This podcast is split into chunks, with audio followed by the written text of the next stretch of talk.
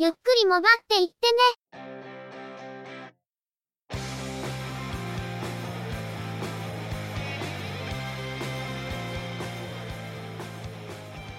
モバイル、通信、IT 関連のニュースや話題などを取り上げて、中の人の意見や感想を述べてみたり、製品レビューまがいのことをしてみたり、様々な体験や見聞について、お話をしてみるポッドキャストです。ゆくもばでのおしゃべりは、すべて合成音声でお送りしています。多少お聞き苦しいことがあるかもしれませんけど、どうぞご容赦ください。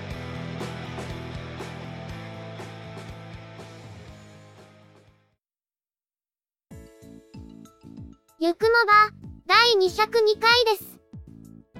お届けいたしますのは、ネタを探してくるのが、中の人。そのネタをお話しするのは、佐藤ささらと、鈴木つづみと、嫌です。今回はまずお詫びと訂正からです。前回、アップル新宿オープンについてのニュースをご紹介しましたが、ショーノートでの記載が、アップル銀座になっていました。すでに修正はしていますが、訂正しお詫びいたします。さすがに疲れすぎて、わけがわからなくなってましたかね。ご指摘くださいました。シーウェーブスさん、ありがとうございました。中の人、全く気がついてませんでした。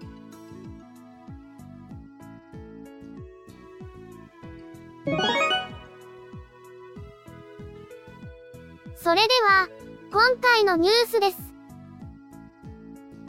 アップルは iPad の最新モデルを発表しました。ディスプレイは9.7インチのレティナディスプレイ。iPad Pro 以外では初めて Apple Pencil に対応。CPU は A10 フュージョンチップを搭載します。Wi-Fi モデルと Wi-Fi プラスセルラーモデルを用意し、Wi-Fi プラスセルラーモデルでは、Apple SIM を使って180の国と地域でデータ通信プランを契約して利用することができます。カラーバリエーションは、シルバー、ゴールド、スペースグレーの3色で、ストレージ容量は 32GB と 128GB が設定されます。この週末からお手元に届いている方もいらっしゃるかと思いますが、コストパフォーマンスに優れた iPad の登場ですね。これまで何度も iPad を買おうかどうしようかと迷いつつ、結局買わなかった中の人ですが、今回は本気で買おうか迷っているみたいです。最近は電子書籍を購入することも増えてきて、漫画を読むときは特に、ある程度の画面サイズと、高解像度のディスプレイを持っている端末の方が快適に読めるんですよね。ストレージ容量は iPhone が 64GB からになっていますから iPad もそうなるかと思っていたんですが今回は 32GB からでしたね。今回発表されたイベントが教育向けということで、今回の iPad はそちらにも投入するデバイスということなのでしょうが、教育向けとしてはそれほどの大容量は不要ということで、最低容量が 32GB になったということなのかもしれません。また、iPad Pro と差別化を図るという意味でも、ストレージ容量は抑えめになったのかもしれないですね。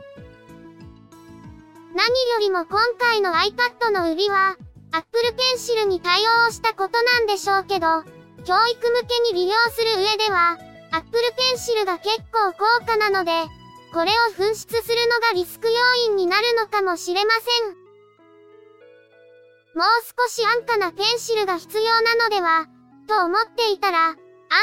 定というべきか、iPad 専用ではあるものの、もう少し価格を抑えたサードパーティー製のペンが発売されることが発表されたようです。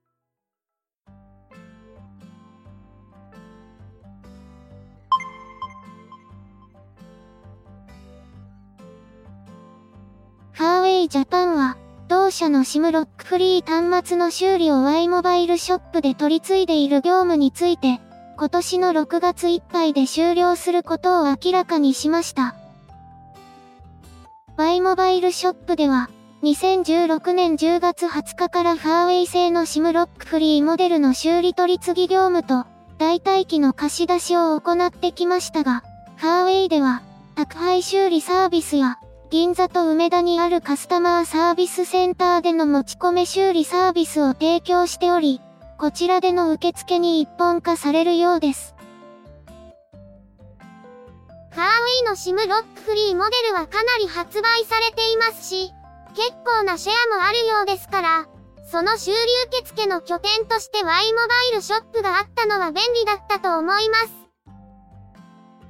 6月で取り次ぎ業務が終わってしまうということで、7月からは宅配修理サービスなどを利用することになるので、利便性は下がってしまうのは否めないところですね。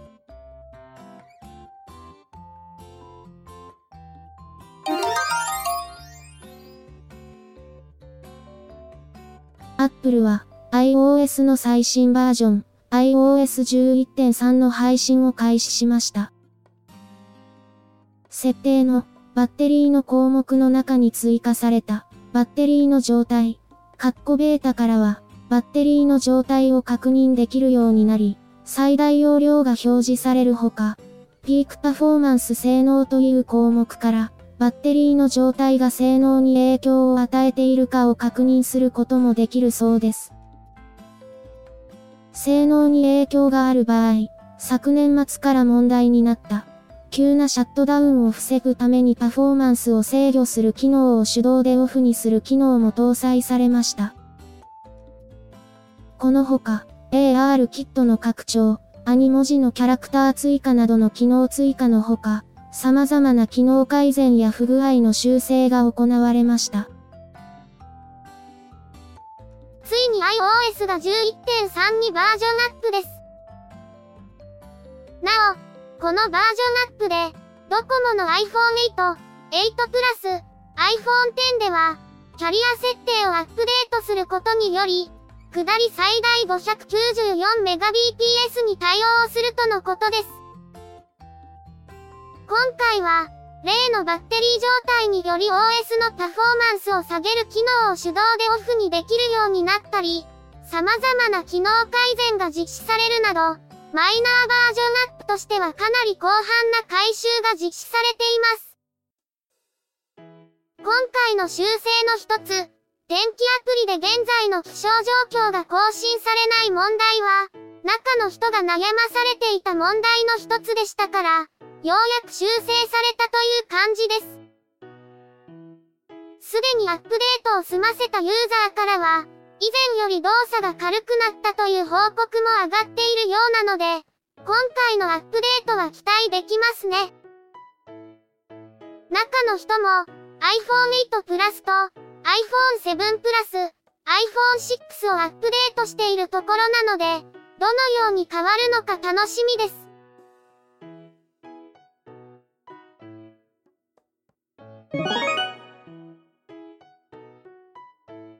今回のニュースは以上です。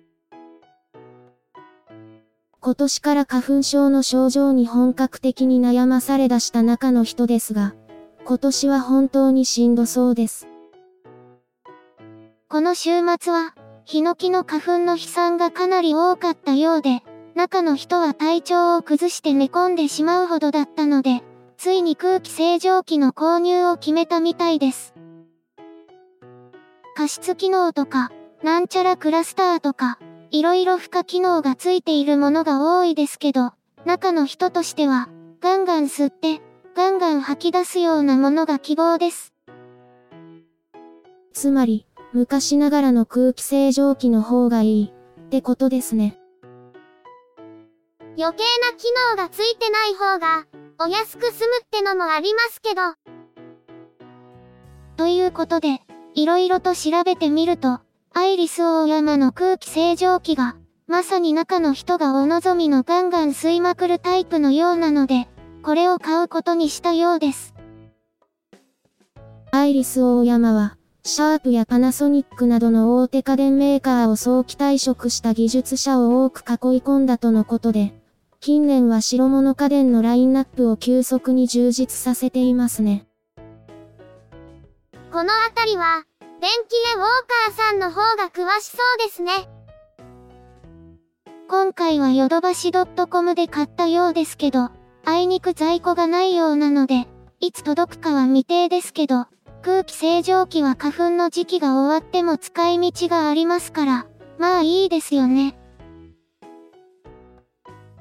さて話は変わって。先週末、ガールズパンツァー最終章のブルーレイが発売されてまして、事前に予約をしていた中の人のところにも届いてるんですが。本来は1話ごとの円盤は買わない方針なんですけど、今回は劇場で見た最終章第1話が予想以上に面白かったということで、つい予約をしてしまった、という感じですね。中の人は、あまり映像特典とかもそれほど興味を持たない方ですが、今回はボービントン戦車博物館の映像とかもあるようでしたので、つい買ってしまった、という感じでしょうか。ボービントン戦車博物館は、映画、ヒューリーにも登場した、現存し、かつ動体保存されている、タイガー131という、ドイツのティーガー戦車が展示されていることでも有名な場所ですね。例外の理由を並べれば並べるほど、口実を増やしてるみたいです。中の人も、いつの間にやらすっかりガルパンおじさんになってしまって、そういえばハイブリッドの配信って本当にいつになるんでしょうか？時間を見つけて編集を進めてはいるんだけど、まとまった時間が確保できないのが続いていたし、その時間は本編編集が優先されてたんで、なかなか進んでなかったという状態で、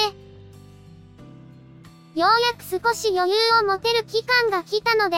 遅くとも5月の連休期間の早いうちには公開したいと思っているところで、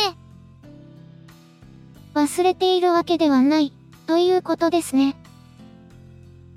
忘れてはいないけど、プラモデル作りが優先されて、編集を忘れられる可能性が。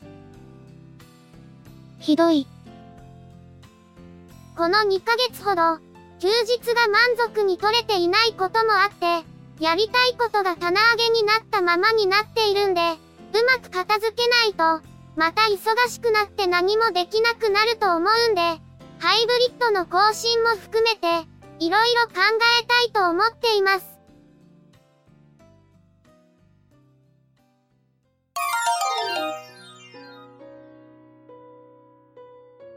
この番組では、お聞きいただいている皆様からの感想やご意見をお待ちしています。iOS のポッドキャストアプリや iTunes からのレビュー投稿、Twitter のハッシュタグ、シャープ yukumoba をつけたツイート、配信に利用している Seesaa ブログや告知ブログ、ゆっくりもばっていってね、 after、the、podcast へのコメント投稿、などなど、メッセージをお寄せいただく方法を複数用意しています。配信ブログ、告知ブログの URL は、ショーノートをご覧ください。告知ブログではごくたまに、中の人のイベント参加レポートなどをはじめ、ゆくもばに関連する話題や、配信には載せられないようなお話が掲載されることもあります。いただいたコメントは、番組内のコメント紹介でご紹介させていただきたいと思っています。このほか、中の人は YouTube で動画を配信していたんですけど、近頃は諸般の都合で新規投稿を停止中です。チャンネル登録、いいね評価、コメントなどが多くいただけると、中の人がまたやる気を出すかもしれません。チャンネルやプレイリストへのリンクは、ショーノートに載せておきますので、お暇な時に見ていただけたらこれ幸い。それでは、今回はこの辺りで失礼いたします。また次回、皆様のお耳にかかれますように。ゆっくりもばっていってねは、合成音声の作成と編集に、チェビオ、クリエイティブスタジオを使用しています。構成、編集、その他もろもろまとめて全部の担当は、中の人、AKA、ハイマウント。声は、佐藤ささらと、鈴木つづみと、イヤでお送りいたしました。